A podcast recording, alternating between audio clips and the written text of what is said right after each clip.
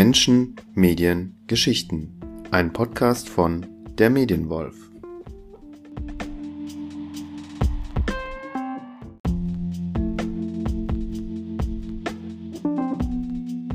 Ja, herzlich willkommen zu einer neuen Folge. Ich war in Duisburg und habe Michael daheim getroffen und habe mein Glück jetzt nochmal versucht mit einer Kaffeeaufnahme. Wie ihr vielleicht festgestellt habt, sind ja, ist ja meine Tonqualität mal so, mal so. Ich bin noch so ein bisschen am Austesten, Lernen, mit verschiedenen Geräten, Techniken aufzunehmen. Und passend dazu waren wir im Café Pollock Neues Glück. Und da hören wir jetzt mal rein, über was wir uns unterhalten haben. Viel Spaß damit.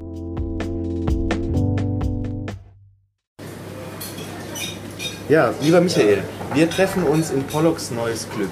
Was ist das denn für ein Ort hier? Das ist äh, ein besonderes Café. Das äh, war ursprünglich mal ähm, ein Friseur und ein Café zusammen und lag direkt um die Ecke äh, bei meiner Schwester und das war ihr Lieblingscafé. Und dann bin ich öfters mal mitgegangen und ja, besondere Gerichte, besondere Atmosphäre, alte Möbel, altes Geschirr, sehr leckerem Kuchen. Also eine tolle Location. Genau, wir sind hier in diesem Café. Du hast schon erzählt, was es hier alles gibt, was es mal war. Wir wissen aber noch nicht, wer bist du eigentlich? Oh, wer bin ich? Äh, jo, äh, das trifft mich jetzt völlig unvorbereitet. Das ist ja mein Premieren-Podcast. Ähm, zusammengekommen, sagen wir mal, sind wir ja äh, über das Medien Barcamp und die Rolle, die mir den Podcast verschafft hat, dass ich so äh, versuche, im schulischen Kontext so ein bisschen für Medienkompetenz zu sorgen. Eigentlich bin ich aber Ingenieur und ja, es gibt noch so eine Mediengeschichte aus meiner Vergangenheit, über die wir heute auch noch so ein bisschen reden werden. Und ja, eingeborener Duisburger bin ich. Also auch schon äh, seit über 50 Jahren in Duisburg durchgehend, hier nie weggekommen. Das ist vielleicht auch noch so eine Besonderheit, die irgendwie zu meiner Person gehört. Ja. Äh, genau, das ist schon erwähnt. Wir kennen uns über das Medienbarcamp, äh, über ein paar Ecken und das veranstalte ich äh, dieses Jahr dann zum vierten Mal. Hoffentlich. Ja. und du bist ja ähm, immer da gewesen die letzten drei Jahre, was mich ja. sehr gefreut hat. Äh, und, und du hast dann auch immer wieder gesagt, das ist ganz, ganz toll, dass, dass es dieses Engagement gibt für die schulische Bildung, dass du das auch selber reinträgst. Ja. Äh, in welcher Rolle nochmal genau machst du das in der Schule? Also ursprünglich bin ich da reingekommen, weil ich eben so einen Medienhintergrund und IT-Hintergrund habe, eigentlich in den Digitalisierungskontext. Es gab bei uns äh, jemand, äh, der das treibt an der Schule, das ist das Landverband-Gymnasium in Duisburg und da gibt es äh, einen IT-Unternehmer, der hat das Thema Thema so ein bisschen angeschoben und suchte Mitstreiter. Und da bin ich dann mit reingegangen, einfach in dieses Digitalisierungsthema, versucht da zu unterstützen, weil ich da ein paar Kenntnisse mitbringe. Ja, und dann wuchs sich das aus. Dann haben wir ein paar Projekte gestartet und mittlerweile bin ich da im Vorstand der Schulpflegschaft, also der Elternvertreter. Das heißt, ich bin Elternvertreter an der Schule. Meine beiden Kinder gehen dort zur Schule. Meine Tochter wird dieses Jahr dort Abitur machen. Ah ja, sehr schön. Okay, hoffentlich mit Bravour. Äh, besser als ich, auf jeden Fall früher, ja. Da drücken wir auf jeden Fall die Daumen. Jetzt kommt es so, dann haben wir uns auf dem Medienbarcamp auch mal, äh, ich hatte glaube ich mal Twitter vorgestellt mhm. und du warst dann begeisterter Twitter-Nutzer und dann haben wir irgendwann mal über Twitter auch kommuniziert und dann äh, weiß ich nicht mehr genau, wie das zustande kam, aber dann haben wir mit GIFs auch kommuniziert. Mhm. Und dann hat, ich weiß nicht, ob du oder ich, einer von uns beiden hat plötzlich mit, mit Eishockey-GIFs mhm. geantwortet. Mhm. Und dann hieß es, äh, wir müssen uns unterhalten. Ja. So, und jetzt sitzen wir hier und wir müssen uns unterhalten, quasi über Medien und über eine Geschichte, deine ganz persönliche Mediengeschichte zum Thema Eishockey und Internet. Richtig? Ja. Erzähl doch mal. Jo, Eishockey und Internet. Ja, also den, den Einstieg, den wir beide hatten, äh, hast du ja schon richtig dargestellt. Ähm, mein Einstieg, um ganz weit zurückzugehen, war, dass ich als Kind hier wirklich so dass die Eishockey-Entwicklung in Duisburg verfolgt habe und äh, in der Zeitung. Ne, damals gab es ja kein Internet und wollte da mehr hin. Mein Vater hat mich dann mit zwölf dann erstmal mitgenommen, Bundesliga, die Füchse. Und ich war im Prinzip einfach Eishockey-Fan. Ich habe sehr viel Zeit über Dauerkarte ganz viel gemacht. Und in der Rolle, als sich das Internet entwickelte, weil ich immer schon äh, ja, oder früh angefangen habe mit Computern und Programmierung, hatte ich so ein paar IT-Kenntnisse, die ich mir angeeignet habe. Und dann habe ich bei den Füchsen Duisburg dann einfach vorgeschlagen, mal eine Webseite zu machen. Ähm, die Geschichte ist lang, da können wir auch noch länger darüber sprechen. Letztendlich, was daraus geworden ist, ist eine eigene Firma, eine Selbstständigkeit und das heute noch existente Online-Magazin hockeyweb.de ein Online-Magazin, das erste deutsche Online-Magazin zum Thema Eishockey, was es gab und was wir damals gegründet haben. Ja, und die Geschichte ist lang und umfangreich. Nochmal gucke ich mal, was du mich dazu fragst und dann so wissen willst, genau, genau. Also, was ich dann erzählen soll. Mit zwölf warst du zum ersten Mal in der Halle hm, sozusagen, ja. hast du das angeguckt? Mit Papa. Hm. Und, genau, und wie muss ich mir das vorstellen? Also du, hast du dich dann da alleine hingesetzt und hast Hockey-Web gemacht oder wie war so der genaue Ursprung, der Ablauf? Ja, also das äh, geht ja über eine weite Spanne. Ne? Von, von dem Zwölfjährigen äh, bis nachher, wie alt war ich da? 30, als das mit Hockeyweb, da ist einiges zwischen. Fangen wir ja, noch bei okay. den Ursprüngen an. Also die, die Eishockey-Zeiten in Duisburg, als ich klein war, waren wild. Und äh, ich kann mich noch erinnern, als die Duisburger aufgestiegen sind in die Bundesliga, hat die Bildzeitung damals, da war man im Urlaub, ich lese keine Bildzeitung, aber die sah man am Kiosk, ja. Und äh, da stand prügelnde Horden aus Duisburg ziehen in die Bundesliga ein. Und äh, man hat als Kind eben von der Tageszeitung gesessen, also reingeguckt und da waren dann spektakuläre Artikel drin und die Halle war immer voll, mehr Leute als reinpassten. Das war eine echt angesagte Sache äh, in Duisburg. Mein Vater hat mich dann mal mitgenommen. Ich weiß bis heute noch, dass äh, Spiel waren gegen die Düsseldorfer EG in der Meisterrunde in der ersten Bundesliga-Saison. Udo Kiesling bei den Düsseldorfern auf dem Eis und die Duisburger haben gewonnen. Ja, leider endete im nächsten Jahr die Bundesliga-Episode schon, weil man so ein paar Kanadier mit deutschen Pässen versehen hat. Und das war der große Passfälscher-Skandal im Eishockey. Auch da hat Duisburg mal wieder eine unrühmliche Rolle gespielt. Aber auf jeden Fall mit den ersten Besuchen mit meinem Vater war die Begeisterung gewächst und mit 14, 15 so ist dann immer mal mitgegangen, wie er so Zeit und Lust hatte. Und ähm, irgendwann durften wir dann auch mal alleine losziehen. Äh, also als Jugendliche schon noch und spätestens, wo wir dann in, die, in das Alter kommen, so 17, 18, wo der erste Kumpel so ein Auto hatte, sind wir auch zu den Auswärtsspielen gefahren und eine Dauerkarte gehabt, jedes Heimspiel der Füchse gesehen und was in der Zeit schon passierte, sondern so eine Vorstufe war zu dem, was nachher kam, dass ich mir viel Wissen angeeignet hatte. Das heißt, erstmal hatte ich so ein, so ein Zeitungsarchiv, da wusste ich sowieso über die früheren Spieler, ähm, dann habe ich das gekauft, was eine Eishalle gab, wenn man so ein Büchlein rauskam und vor allen Dingen ein Sportkurier, nicht die Eishockey News, ich glaube, die gab es noch gar nicht damals. Und habe dann alles gelesen dazu, bin hier irgendwann da auch so Wissen und war dann immer so der, der Mensch, der in der Eishalle gefragt wurde über die neuen Spieler und, und wusste halt viel, weil mich das wahnsinnig interessiert hat und ich auch viel Zeit darüber verbracht habe. Und da war, ich war da nur in der Rolle vom, vom Zuschauer und naja, später war dann eben einfach, wo ich die Gelegenheit gesehen hatte mit dem, mit dem äh, Thema Internet, dass die Füchse das bräuchten. Viele Vereine hatten damals keine Homepage, war das so der Einstieg. Das war gar nicht mit der Idee, eine Firma daraus zu machen, sondern wir haben angefangen und einfach dem Verein vorgeschlagen, wollten wir nicht mal eine Homepage machen. Das, was machen doch jetzt, das ist eine neue Sache und dann kriegt er neue Zuschauer und so. Und dann sind wir hingegangen und die haben gesagt, ja. Und dann haben wir Prinzip als Privatinitiative, als ja, einfach so da war noch ein Journalist bei, der das unterstützt hat, der Ralf Jeschke. Freunde haben dann auch schnell angefangen, ein bisschen mitzumachen. Und das war einfach die Vereins-Homepage, die dann die Grundlage dafür bildete. Das Ding, weil viele Vereine äh, keine Homepage hatten, wir da viel drüber über die gesamte Eishockey-Szene geschrieben haben, mehr als sonst so auf einer Homepage, das hatte wahnsinnige Abrufzahlen. Wir sahen eben einfach den Bedarf im Markt. Und dann entwickelte sich die Idee, oh, man könnte vielleicht da auch ein Online-Magazin zu dem Thema machen. Das war so, die Keimzelle war also die Homepage vom EV Duisburg. Da wart ihr dann wie viele Personen nochmal äh, für die Homepage? Also gemacht habe ich die Technik alleine. Ja. Und ja. aber mitgeholfen, also ich glaube, da waren von der Anfangszeit schon früh Harald Jeschke und Friedhelm Thelen dabei, die auch die ganze Hockey-Webzeit mit begleitet haben. Also, aber dann war mit Live-Ticker und so, das war ein größerer Kreis, weiß ich gar nicht mehr. Vier, fünf, sechs Leute, so, die dann immer Live-Ticker gemacht haben und solche Dinge. Für Hockey-Web dann? Nein, nein, für die Homepage vom EV Duisburg. Wie hat sich das dann vergrößert? Also, oder hast du dann einfach gesagt, okay, da mache ich mit denen im Team und dann mache ich allein das Hockeyweb? Oder wie muss man sich denn das noch so von der. Ja, also eine, eine, wesentliche, eine wesentliche Sache, also wir haben das so dann eben einfach gesehen. Die Abrufzahlen waren, dann haben wir so ein, ja. ein bisschen beschrieben allgemein und äh, wir sahen, da ist ein Bedarf für da, es gab kein Angebot. Und habe mal NHL.com angeguckt, das gab es damals schon. Und sah, ja, ja, da müssen wir was machen. Und wir haben als, als Versuchsballon haben wir eishockeywm.de äh, gestartet. Haben wir gesagt, komm, wir machen zur Eishockey-WM, äh, machen wir eine, eine Webseite.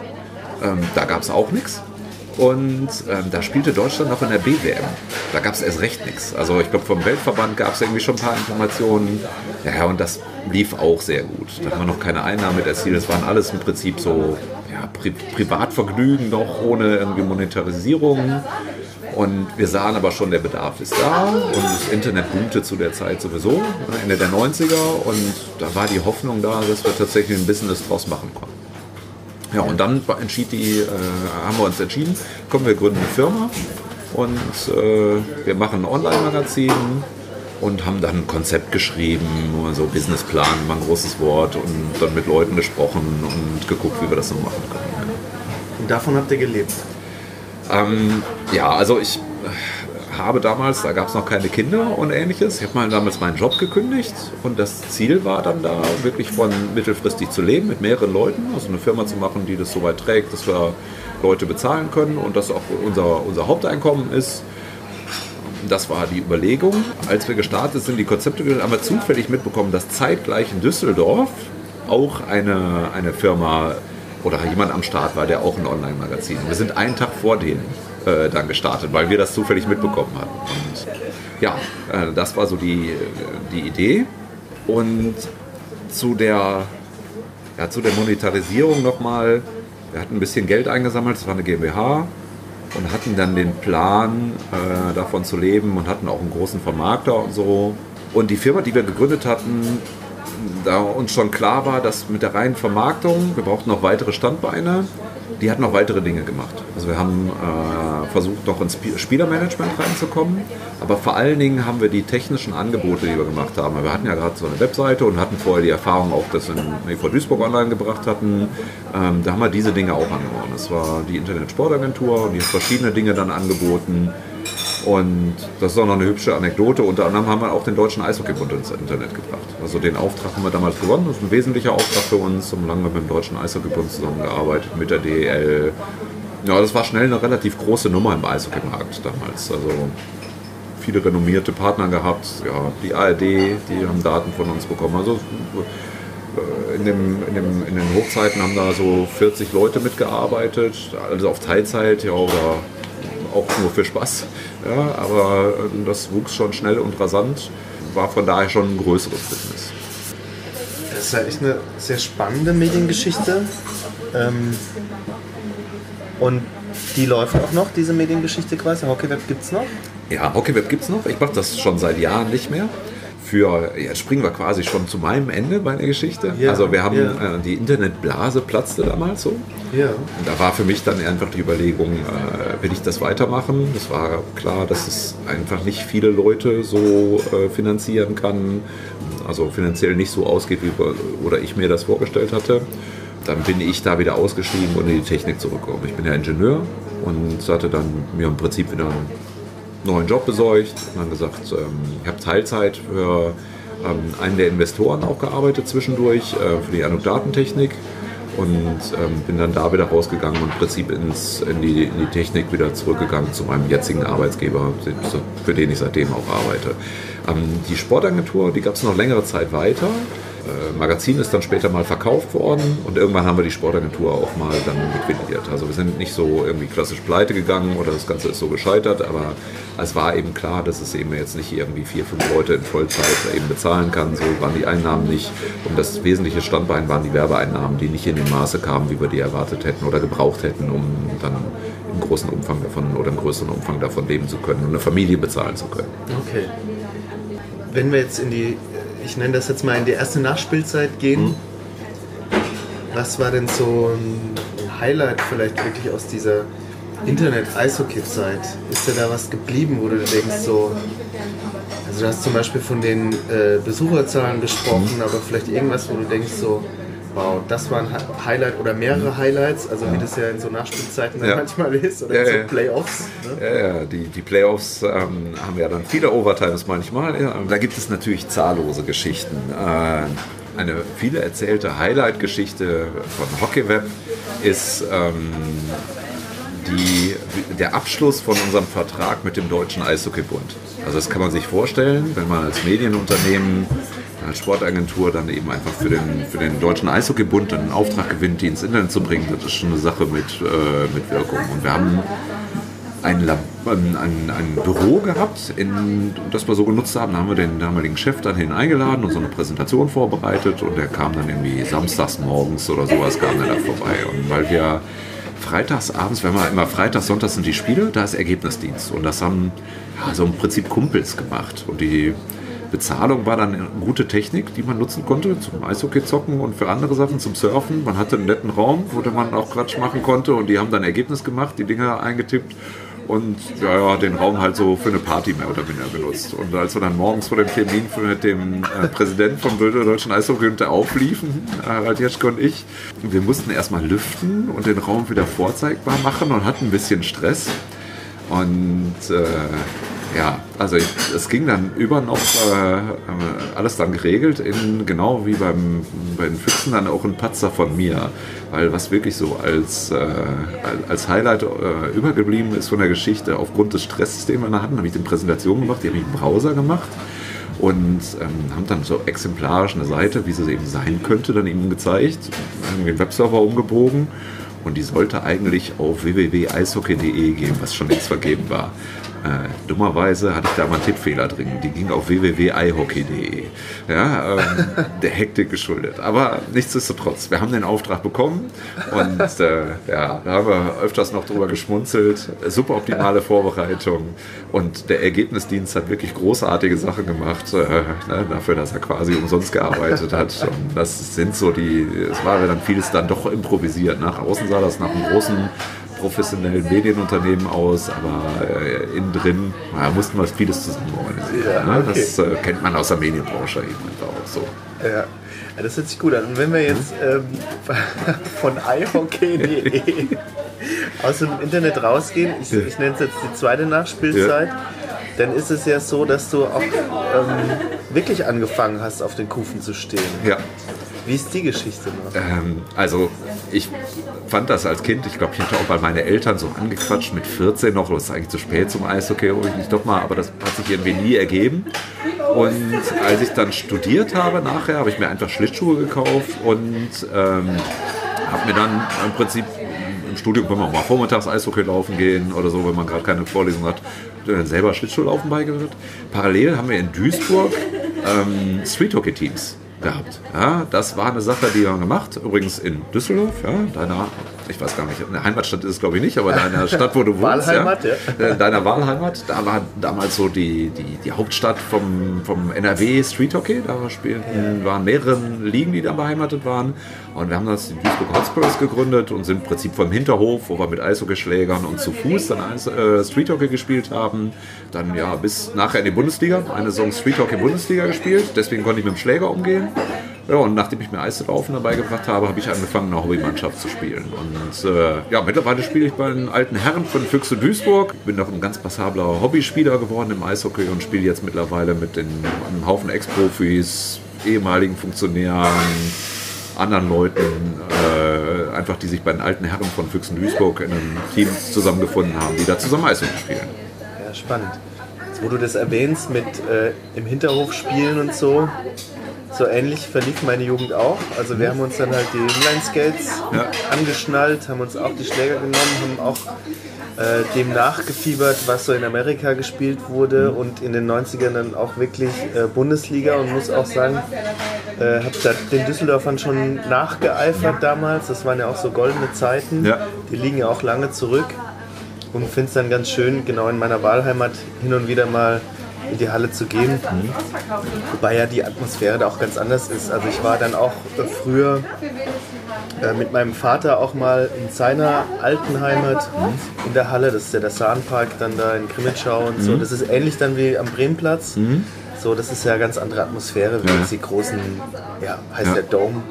Genau, und hatte auch so eine Sturm- und Drangphase, dann unbedingt beim Eishockeyverein zu spielen, der aber halt 20 Kilometer weiter entfernt war. Und das war halt ein Unding eigentlich, äh, logistisch äh, Ja. hinzubekommen. Das ist sowieso ein, äh, ist ein Problem für, für Eishockey auch im Nachwuchs, weil das ist logistisch für die Eltern eine Riesenaufgabe. Wir haben in Duisburg jetzt mittlerweile wieder ganz guten Nachwuchs, der auch äh, überregional spielt im DEB-Bereich.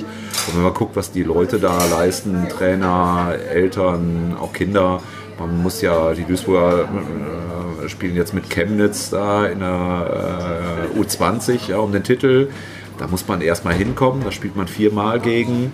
Ja, die spielen immer, haben immer weite Distanzen, wenn sie am Wochenende die Spielen haben und ja, eben einfach auch das ganze Equipment zu bewegen und so. Die haben jetzt erstmals wieder überhaupt ähm, äh, Möglichkeiten, ihre Ausrüstung dazulassen. Sonst muss ich ja immer Kind mit Ausrüstung hin und her bewegen, selbst zum Training. Ja? Also selbst wenn ich in der Krimmelschau fahren muss. Also schon eine große Sache. Von daher haben meine Kinder auch nie angefangen, Eishockey zu spielen, was sich ganz gut gefügt hat. Das ist eine tolle Sportart, aber für die Eltern auch eine Menge Jetzt steht es quasi unentschieden nach der zweiten Nachspielzeit. Eigentlich äh, können wir sagen, jetzt kommt mal ein Penaltyschießen. Ja, ja. Und wenn wir, wenn wir jetzt zum Penaltyschießen kommen, gibt es da noch diesen, diesen einen, diesen einen ja, Treffer, den du erzählen könntest zu dieser ganzen Geschichte, bevor wir auch zu, äh, wie es ja Tradition ist, in, in, in meinem Podcast zu den Mediensachen kommen. Also gibt es beim Penaltyschießen noch so irgendwie diesen entscheidenden Treffer, wo du sagst, also das war irgendwie eine ganz, ganz lustige Sache. Es kann ja auch ähm, muss gar nicht aus der Hockey-Website äh, Webseitenzeit sein, sondern vielleicht auch einfach aus dem Erlebnis, aus der Halle oder selber gespielt oder so. Also was ist so der Triumph noch, den du erzählen würdest zu deiner... Der Triumph. Der Triumph. Ja, einen Triumph habe ich jetzt so nicht. Ähm, Gut, man kann auch als Verlierer aus dem Penalty-Schießen ja, rausgehen. ja, ja, genau. Äh, ja, jetzt habe ich schon verdammt ähm, äh, viele, viele lustige Sachen so äh, erzählt, ja, ob es jetzt Eishockey und dann äh, die Geschichte war. Wir sind übrigens auch mal gehackt worden. Also ich habe das äh, CMS geschrieben, also das Content-Management-System für Hockeyweb. Es gab ja damals nichts Fertiges am Markt oder so. Von einem brasilianischen Hacker ist die Seite auch mal gehackt worden. Also dann haben wir die Niederlage, habe ich das Penalty-Schießen wohl verloren damit. Aber vielleicht sage ich mal Warum, warum hackt, aber jetzt muss ich kurz nachfragen, warum hackt ein Brasilianer eine Eishockey-Webseite Wegen Ego.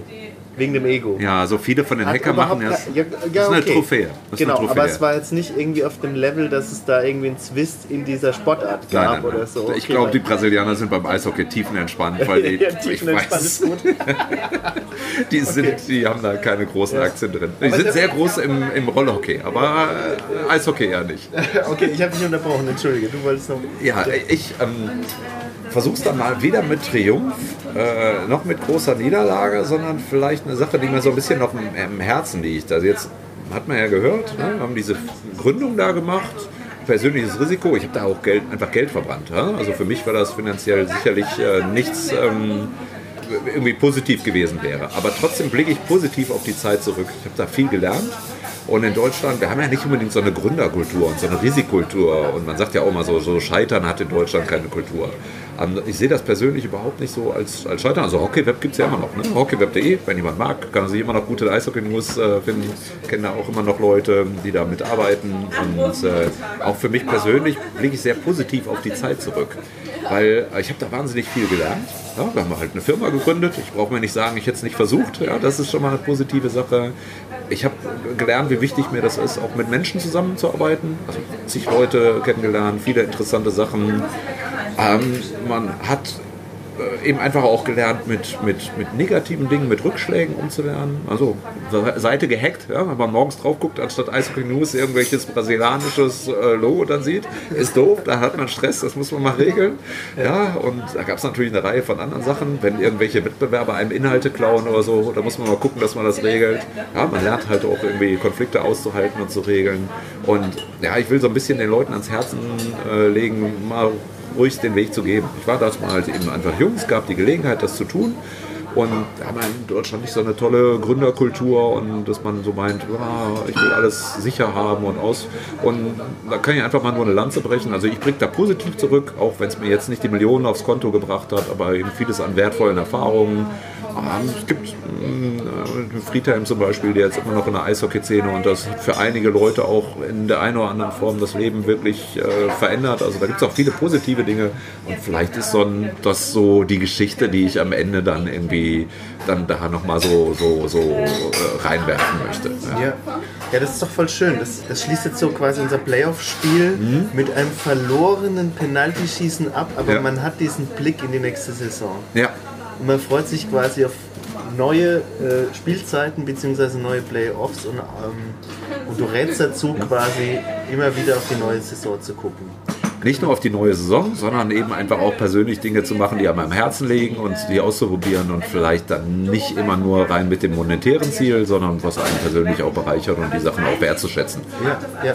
Genau, jetzt hast du äh, Begriff ausprobieren und was Neues kennenzulernen. Ähm, das nehme ich jetzt direkt auf. Hm? Was möchtest du uns noch empfehlen, auszuprobieren beim Thema Medien? Ja. Darf ich zwei Sachen? Ja, du darfst auch zwei Sachen. Ja, also, also jemand, der ein Penalty-Schießen in einem Podcast verliert, der darf auch ja. zwei Sachen empfehlen. Dann sehe ich das sozusagen als dann nachträglichen Gewinn am grünen Tisch an. Ja. Äh, und äh, ja, die zwei Dinge, die ich empfehlen will. Also die eine App, die ich mir überlegt hatte, ich kenne dein Format jetzt schon und habe auch alle Folgen gehört und von daher möchte ich Pocket empfehlen. Pocket ist eine App, die man auch im Browser verwenden kann, die es einem ermöglicht, Links zu speichern. Ja, und zwar dann einfach plattformübergreifend zu nutzen. Das heißt, wenn ich zum Beispiel äh, irgendwo dann äh, gerade irgendwie einen interessanten äh, Artikel sehe über irgendwas, wo ich immer mal hin wollte, Portugal zum Beispiel, ja, ein weiteres Fable von mir, dann kann ich mir das in Pocket speichern und ich kann im iPad, in meinem Browser, auf dem PC, äh, in der App auf dem Handy das immer wieder abrufen. Ich kann das mit Schlagworten versehen und habe überall so wesentliche Links plattformübergreifend zur Verfügung. Ganz hübsche Sache, kann ich ein bisschen verschlagworten. Ähm, sehr hübsche App, äh, um so eigentlich Dinge, die am Herzen liegen, über die man mal so stolpert, sich abzuspeichern. Okay, Pocket heißt die App? Ja. Gibt es sie für beide Systeme? Ja. Und ist ich die kostenlos? Auch das. Äh, Dann haben wir die wesentlichen Fragen dazu geklärt. Ja, wir haben, äh, ich habe die auf dem iPad und auf dem Android-Handy laufen. Also okay. ist auch erprobt und im Browser geht es auch wunderbar. Sehr gut. Und die zweite Empfehlung?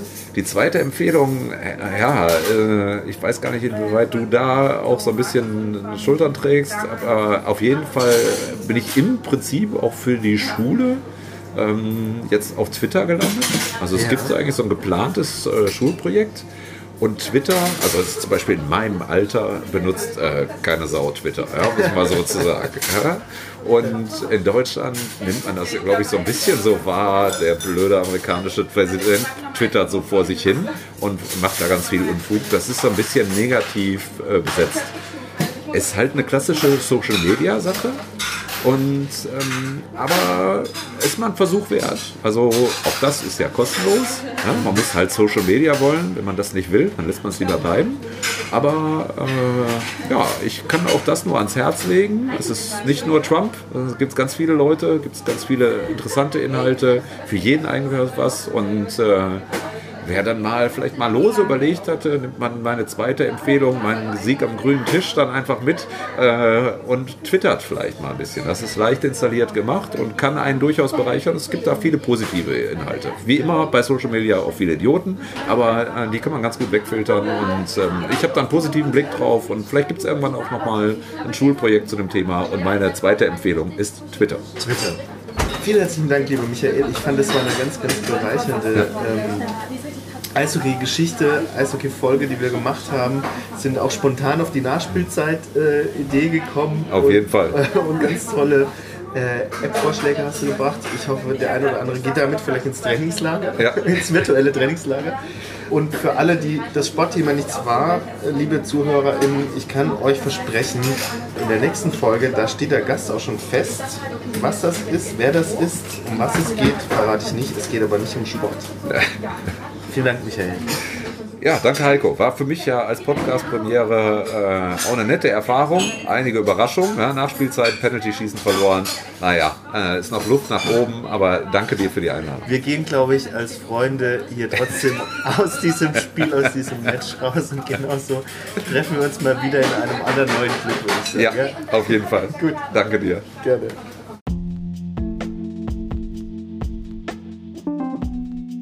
Ja, dem ist nichts mehr hinzuzufügen. Ähm, ich entschuldige mich allerdings an der Stelle einfach nochmal ganz kurz äh, für die Tonqualität. Ich konnte leider das ein oder andere Klimpern aus der Atmosphäre nicht rausbekommen. Ähm, werde auch nochmal ein bisschen in Technik investieren, sodass es vielleicht in Zukunft nochmal besser wird, wenn wir eine Aufnahme im Café machen. Beim nächsten Mal werden wir sogar nochmal eine neue Premiere haben. Da werde ich über das Internet quasi aufnehmen, weil mein Gast weiter weg wohnt. Ähm, seid gespannt. Äh, Produktion wird äh, im März passieren. Und ich freue mich, wenn ihr einfach wieder einschaltet und zuhört. Schreibt mir gerne Kommentare zu den einzelnen Folgen und schreibt mir auch gerne, wenn ihr eine interessante Geschichte habt und äh, Gast sein möchtet bei mir hier im Podcast. Vielen Dank fürs Zuhören.